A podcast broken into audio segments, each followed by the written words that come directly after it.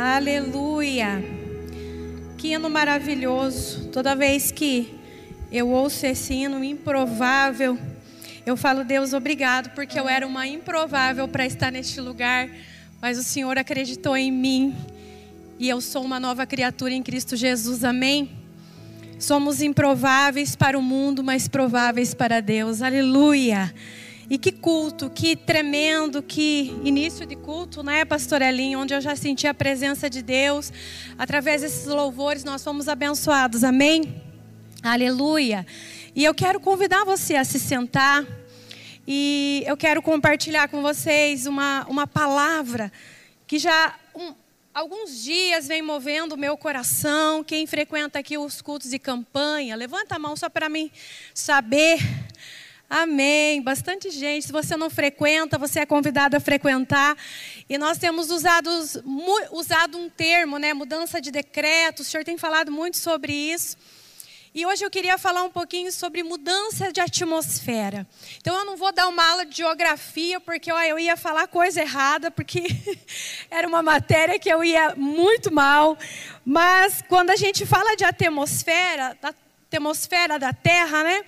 É a camada de gases que envolve a Terra. Então, a atmosfera terrestre, ela, ela consiste né, em superfície até o espaço. Daí tem lá a troposfera, a estratosfera, a mesosfera, ionosfera e exosfera. Enfim, é, fala sobre isso, sobre as camadas da atmosfera que tem a função o quê? de proteção. Então, a atmosfera ela tem impacto em tudo, né? na, na vida dos seres humanos na questão climática, na, na questão do nosso bem-estar na terra.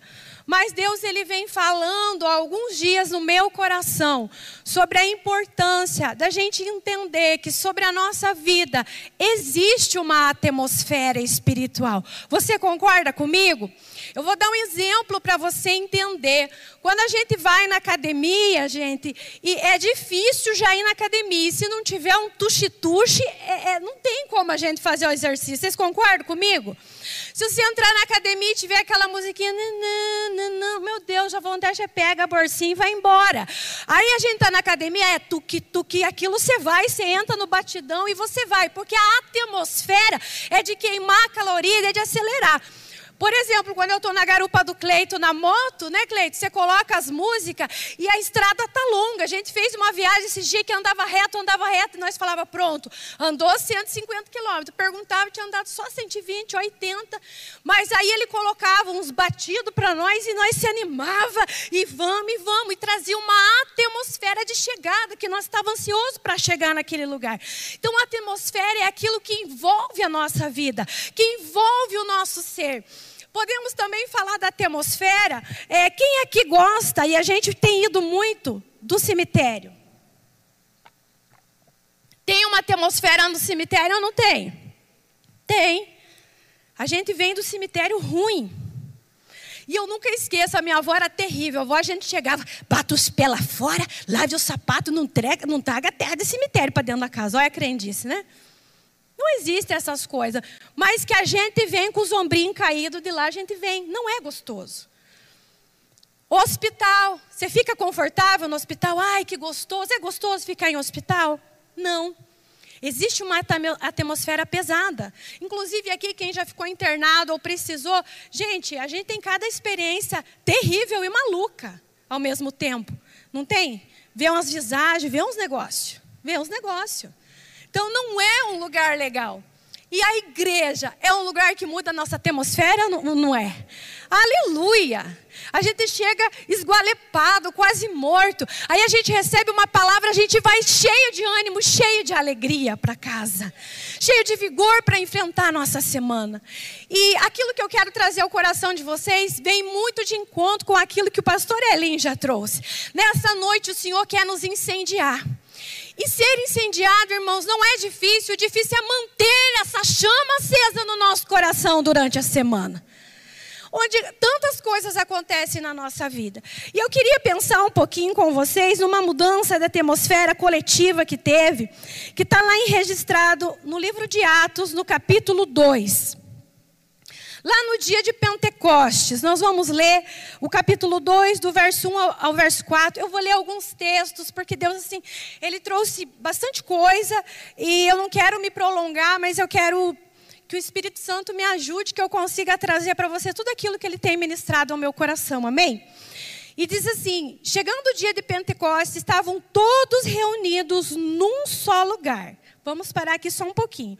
Eles estavam aqui porque anteriormente, né, lá em Lucas e também no capítulo 1, o Senhor, depois que ele subiu aos céus, ele dentro, ele num período de 40 dias, ele apareceu para algumas pessoas, para muitas pessoas e para os seus discípulos.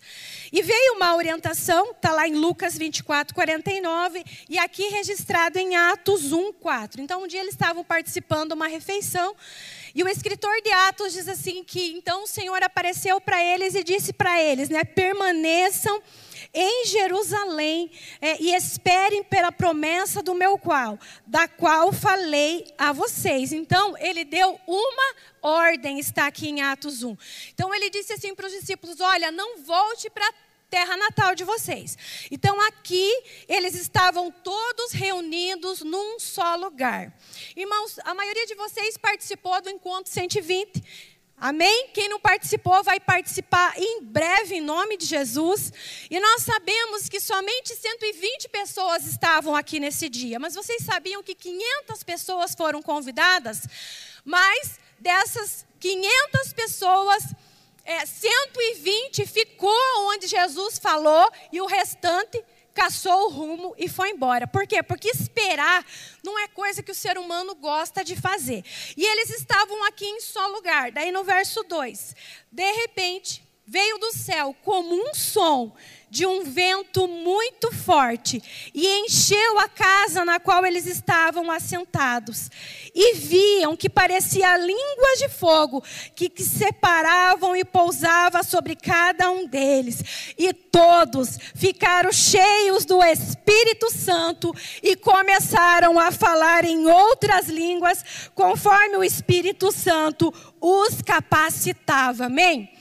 Então, o Pentecoste foi uma experiência onde a atmosfera da igreja foi invadida pelo avivamento do poder do Espírito Santo, trazendo revestimento, capacitação e autoridade para a igreja, para os discípulos, para que eles saíssem a Jerusalém, Samaria, Judeia e pregar até os confins da terra. Eu e você somos resultado daquela extraordinária extraordinária ação do Espírito Santo, aonde ele mudou a atmosfera, aonde veio aquele vento, veio como um som de um vento, houve um barulho, houve uma mudança de atmosfera para que eles pudessem ser cheios do Espírito Santo. Algumas traduções vão dizer um vento veemente e em outras impetuoso. E eu fui pesquisar o significado da palavra veemente, quer dizer exprime o poder para mudar algo. Impetuoso significa demonstra habilidade de impulsionar e carregar coisas. Nessa noite, eu quero liberar sobre a tua vida. Se tu entrou aqui com nuvem escura, com peso sobre você, com enfermidade, com uma atmosfera de tristeza, de dor, de derrota, nesta noite tu sairá com a tua atmosfera mudada de tristeza para alegria, de choro para dança, porque o nosso Deus é aquele que vai mudar a atmosfera nesse lugar nessa noite. Aleluia! Essa é a noite que Deus muda você e muda algo na tua vida. Eu e você e muitos de vocês já recebemos o batismo com o Espírito Santo. Mas nós precisamos, irmãos, manter a chama do Espírito acesa todos os dias no nosso coração. E o resultado de tudo isso, irmãos, o que, que aconteceu? Uma revolução. Começaram a falar em outras línguas. A Bíblia diz que começaram a ministrar em idiomas de outros povos. Vocês lembram lá que em Babel confundiu a língua. Agora eles estavam se entendendo, porque o mover do Espírito era tremendo.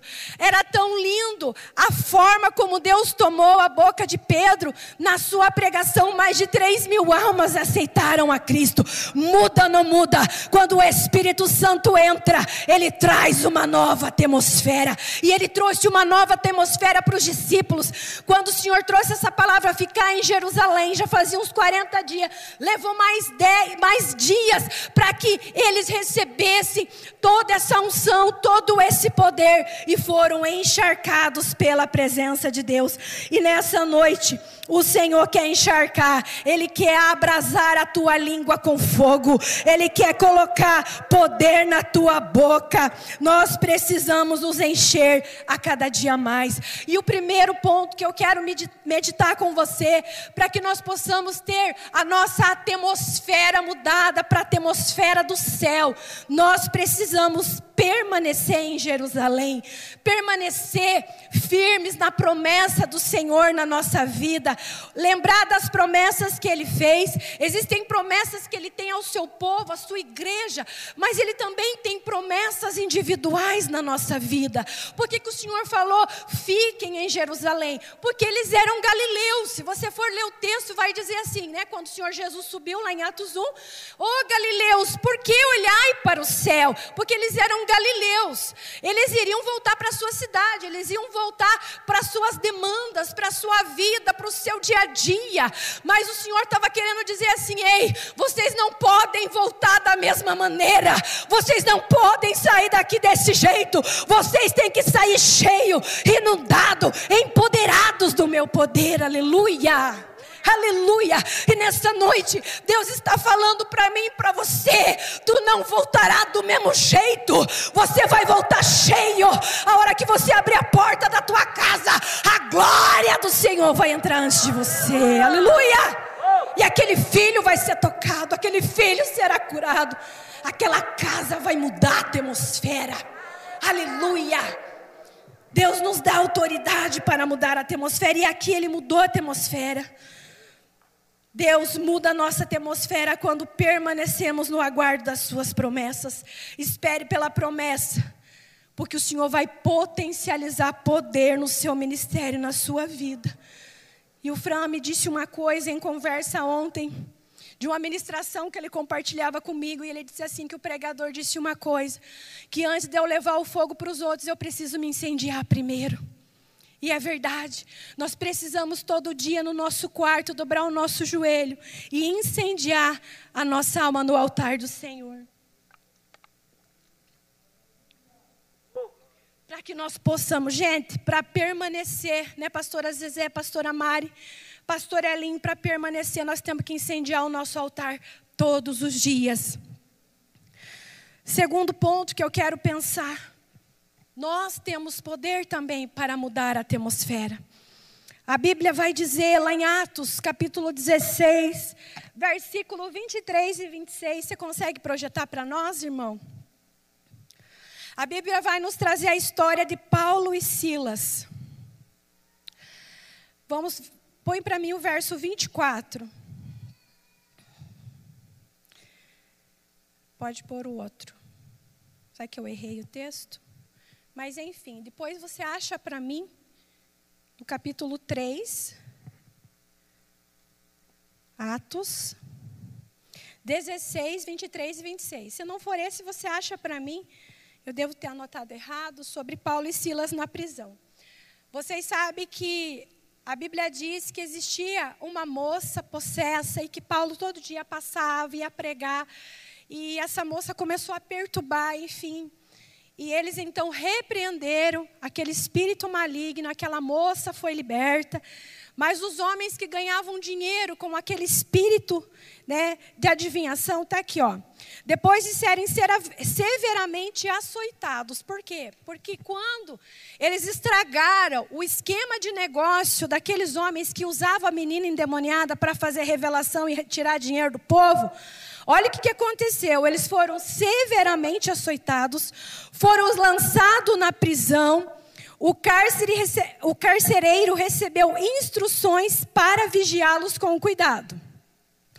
Tendo recebido tais ordens, ele os lançou no cárcere interior e lhes prendeu pés, os pés no tronco. Por volta da meia-noite, Paulo e Silas estavam fazendo o quê? Bravos, murmurando. Não, eles estavam mudando a atmosfera, eles estavam orando e cantando hinos a Deus. Outros pesos os ouviam. Pode continuar. De repente, olha que, olha que mistério. Houve um terremoto tão violento que os alicerces da prisão foram abalados e imediatamente todas as portas se abriram e as correntes de todos se soltaram. Isso acontece quando alguém se posiciona e não deixa as circunstâncias mudar a tua atmosfera. Eles podiam estar lá, olha só, Deus, nós pregamos, nós repreendemos o mal, nós fizemos a tua vontade, levamos, levamos um monte de surra, estamos aqui tudo arrebentado estamos aqui cheio de dor, com fome, com frio, mas eles não fizeram isso. Eles abriram a boca e começaram a adorar e começaram a exaltar para que a sua, a sua atmosfera, para que a graça de Deus invadisse aquela prisão e a unção e o poder foi tanto, irmãos, foi tanto que a glória desceu em forma de terremoto e abriu a prisão dos presos. Você quer libertação na tua vida? Em vez de reclamar, comece a adorar. Você quer ver portas abertas na tua vida? Pare de falar o que te falta e comece a celebrar o que você tem. Eles estavam vivos. Eu tenho certeza que falava, ui de cá, ai de lá. Sabe quando está com dor? E eu visitei muita gente aqui que passou pelo Covid, o marido caído de um lado, a mulher do outro, um gemia daqui, outro gemia dali. Quem sabe um gemia de cá, outro gemia de lá. E um que estava melhor um pouco, arrastava e ajudava o outro. Paulo e Silas estavam assim, mas não houve murmuração, porque eu acredito que Paulo, talvez Silas dizia assim: Paulo, você está acordado, você está dormindo. Aí Paulo falou assim: Eu nem sei, minha cabeça está misturada de tanta pancada. Mas quem sabe Paulo falou assim: Ei, Silas, dá glória a Deus, porque nós estamos vivos. Ei, eu quero te dizer, você passou por luta essa semana, você tem passado por luta este mês, mas você está vivo. Glória a Deus por isso. Aleluia! Você não vai sucumbir, mas mude a atmosfera da tua vida com as palavras que você libera. É dia de liberar nova palavra, é dia de liberar novos decretos sobre a nossa vida. A unção de Deus, ela muda a atmosfera e nos torna livres. Ter uma vida de oração e de adoração não vai, irmãos, nos poupar de passar aflições, mas com toda certeza nos dará poder para vencê-las. Quem aqui lembra de uma fase da vida que você olha e fala assim: Eu não sei como é que eu não morri, eu não sei como é que eu aguentei. Você aguentou porque a atmosfera de Deus entrou sobre a tua vida e você deu conta de passar por aquela situação. Então, é tempo de mudar. Mude a atmosfera da tua vida com as palavras. Mude as palavras que você libera. Mude as palavras. Terceiro, para que a gente viva na atmosfera do céu, não deixe a atmosfera negativa de coisas e de pessoas influenciar você. Hoje a atmosfera do mundo, irmãos, ela quer nos sufocar, ela quer nos destruir. Eu nunca vi gente tão estressada e mal educada como eu estou vendo. Vocês estão vendo? Misericórdia, irmãos. Às vezes a gente dá uma tongueada no trânsito, eu quero dar uma olhadinha lá no, no semáforo, no zap. E um minuto, não pode, irmão, mas às vezes a gente olha. Você, Deus sabe que você olha também, não me julgue. Aquela hora que você para no semáforo, você já vai dar aquela você veio que veio, alguma coisa que você está esperando. E aí, um minutinho, alguém já buzina atrás de você e mete a boca na gente, irmãos, e xinga. E aí, se você não estiver na atmosfera do céu, você abaixa o vidro e faz um negócio com a mão.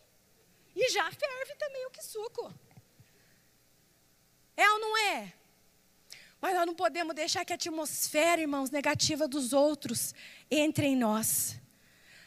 Eu vi uma frase um dia que o segredo de um navio, ele pode andar o oceano inteiro, desde que a água que está lá fora nunca entre dentro dele. Mas muito pelo contrário, a tua paz tem que influenciar aqueles perturbados que trabalham com você. A tua atmosfera tem que agraciar a vida daquelas pessoas que só chuta e xinga. Segunda-feira é dia das pessoas estressadas no trabalho. Mulher às vezes pôs para fora da casa, deu um monte de BO. Aí você vai chegar no teu trabalho, bom dia, as pessoas já não respondem, mas seja você o gerador da mudança da atmosfera na vida das pessoas. Davi era um homem que mudou a atmosfera de Saul. A Bíblia diz que Saul ficava possesso, possesso. Lá em 1 Samuel fala isso no capítulo 16, 23. Mas quando ele tocava a harpa, Davi chegava, tocava a harpa, o que, que acontecia? Os demônios arpavam, porque não suportava a atmosfera de glória que Davi carregava.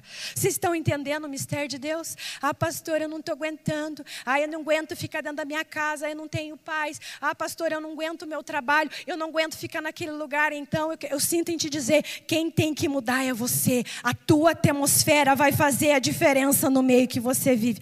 A tua atmosfera vai, vai mudar o ambiente que você está. Por isso nós temos que cuidar, irmãos, com atmosferas negativas à nossa volta. Pessoas que, ah, eu vou correr delas, não, mas eu, eu, vou, eu não vou permitir que o mal delas entre em mim. Mas através da minha paz, da minha alegria, o Senhor mudará a vida dessas pessoas, amém? E quantas vezes a gente está precisando? Não pense que eu não vivo, tem dia, já aconteceu de eu estar tá chata. De a Lore falar, mãe, você está chata.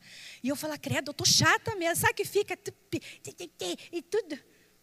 Ó, o Cleito vai lembrar, eu vou falar porque ele está aqui não vai deixar eu mentir. Hoje a gente vive pela graça de Deus bem e saímos bem e voltamos bem para casa. Mas a gente saía antes, eu já começava, né, Cleito? Com conversa arada e contava coisa da fio. E tudo os BO, gente. Era um dia de passeio. E eu ficava atacando a atmosfera do homem. Perturbando, perturbando. Daí um dia ele falou, viu, você sabe por que, que eu não saio com você? Aí, ó. Fica só me enchendo. Saco, falou bem assim para mim. E é verdade. Às vezes a gente fica perturbando os outros com falação. E a pessoa está ali cheia de alegria, mas a tua atmosfera está pesada, vai orar, dobra teu joelho, clama ao Senhor e diz: Deus, arranca isso de mim, porque nessa noite eu quero receber a unção do céu, eu quero ser revestido e capacitado como os discípulos foram. Aleluia! Sabe, uma pessoa chata que fica cobrando os outros, metódica. Ah, é bom a organização? É, mas no dia de sair com a esposa não é dia de ficar pegando no pé, e a mulher também. Amém? Senta para comer em paz, começa o fervo dentro da casa porque não é hora, a mesa é lugar de uma atmosfera de unidade. Aleluia! Então nós precisamos tomar cuidado com os ruídos. Eu sempre penso naquele texto que Pedro, eles estão no barco e de repente se assusta e fala: é um fantasma. Está lá em Mateus 14, 22, 36. Lembram que era Jesus? E aí ele fala: Senhor, se é tu mesmo, manda que eu vá caminhar contigo sobre as águas. E ele sai do barco e ele vai andar, ele muda a atmosfera. Mas a Bíblia diz o quê? Que ele começa a ver o vento, ouvir o barulho, a fúria dos ventos e ele o quê? Sucumbe. E é isso que o Espírito Santo está falando para mim, para você. Ele tem uma promessa para a tua vida. Ele tem uma grande vitória para te dar. Ele tem novos decretos para a tua vida. Mas você precisa tampar os teus ouvidos para o ruído que está à tua volta. E se você é uma pessoa assim, pastora, eu tenho dado um passo sobre as águas, eu fiz coisas esse ano pela fé, eu abri negócio, eu estou ousado, eu estou ousada, mas pastora, parece que eu estou naquela fase que parece que eu vou sucumbir. Não vai.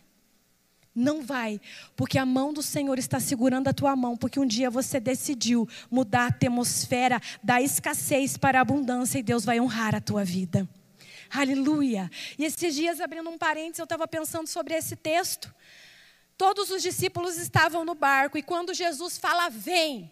Quando Pedro falou, manda que eu vá contigo, ele disse, vem. O convite foi para todos. Percebam que só Pedro saiu do barco para para caminhar sobre as águas. Depois eu fiquei pensando, e o resto ficou assistindo? Infelizmente, quem não tem coragem para sair do barco vai ter que contar a história daqueles que tiveram coragem de se levantar e sair. Recantona blahaia. Nessa noite eu quero falar com você que está caminhando e dizendo: Pastor, eu acho que eu vou afundar, eu estou com medo, o ruído está alto, tampa teus ouvidos e continua, porque Deus vai te honrar e muitos vão ter que contar a tua história. Aleluia! Oh glória! Eira balabachai! Eu imagino que mulher, se eu fosse mulher de algum dos outros discípulos que não tinha caminhado, e o meu marido chegasse e contasse: Ó, oh, hoje aconteceu uma coisa massa. Pedro andou sobre as águas com Jesus, e eu ia falar: E você, por que, não andou também, abençoado? cai. É tempo de mudar a atmosfera, irmãos. É tempo de olhar e viver o que a igreja primitiva, como viviam os primeiros cristãos.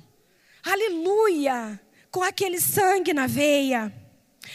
Quarto ponto: nossas palavras determinam a nossa atmosfera. Não vou também me entrar e mergulhar no texto, mas vocês sabem lá em Atos 3 que fala do coxo que ficava na porta formosa, lembra? E Pedro passava todo dia, e passava, e ele pedia esmola. E aí um dia ele pede esmola, naquele dia que eles estavam indo para a oração. Né, e ele olha para eles esperando, o coxo esperando receber alguma coisa. E o que, que Pedro declara? Não tenho ouro, não tenho prata, Atos 3, 1, 6, mas em, aquilo que tem eu te dou, em nome de Jesus o Nazareno, levanta e anda. Aleluia! A nossa palavra tem que mudar a atmosfera das pessoas que nos cercam e que chegam até a nossa vida. Comece a liberar palavras proféticas que trarão um novo tempo. E eu estou acabando. E eu quero encerrar falando de um homem que eu admiro muito e que mudou a atmosfera no seu tempo, na, na, no meio do seu povo, que é Elias. Elias foi um cara top, que mudou a atmosfera. A Bíblia diz que Elias aparece lá em 1 Reis, no capítulo 17, de, de um lugar bem pequenininho, de uma cidadezinha. E ele vem, então, profetizando. Ora, Elias era de Tisbe, em Gileade. E ele chegou para o rei, gente. Ele não chegou para qualquer um, ele chegou para uma autoridade. Um cara que ninguém tinha ouvido falar nunca desse homem. E ele diz a juro pelo nome do Senhor, o Deus de Israel a quem sirvo, que não cairá orvalho nem chuva nos anos seguintes. Olha só, a ousadia, exceto pela minha palavra. A tua palavra pode fechar o céu e a tua palavra pode abrir o céu. Amém. E a Bíblia diz o quê? Que depois disso, então, o Senhor manda que ele fosse. Você conhece a história. Se você não conhece, leia 1 Reis, capítulo 17. E ele vai para o ribeiro de Querite. Depois ele vai ser sustentado para a viúva. E o tempo passa. E lá no capítulo 18, o Senhor fala com ele: Elias, vai e se apresenta a Acabe. É tempo de você voltar. É tempo de eu te usar. Mas por que, que eu digo que ele mudou a atmosfera? Israel estava corrompido corrompido. Acabe tinha casado com Jezabel. Quem era Jezabel? Era filha de um rei que servia a Baal, Jerbaal, e ela adorava a Baal. Então, o que, que era a ideia de Acabe? Não, eu vou casar com uma mulher pagã para que ela traga os costumes e a gente faça uma aliança não só política, mas espiritual também. E Israel vivia aquela, aquele tempo, gente, que servia a duas coisas. Porque depois nós vamos entender no texto que quando Elias, ele chega e confronta o povo, ele diz assim, ó, se vocês querem servir Baal, sirvam. Se vocês querem servir o Senhor, sirvam o Senhor, mas não fique cocheando em dois pensamentos.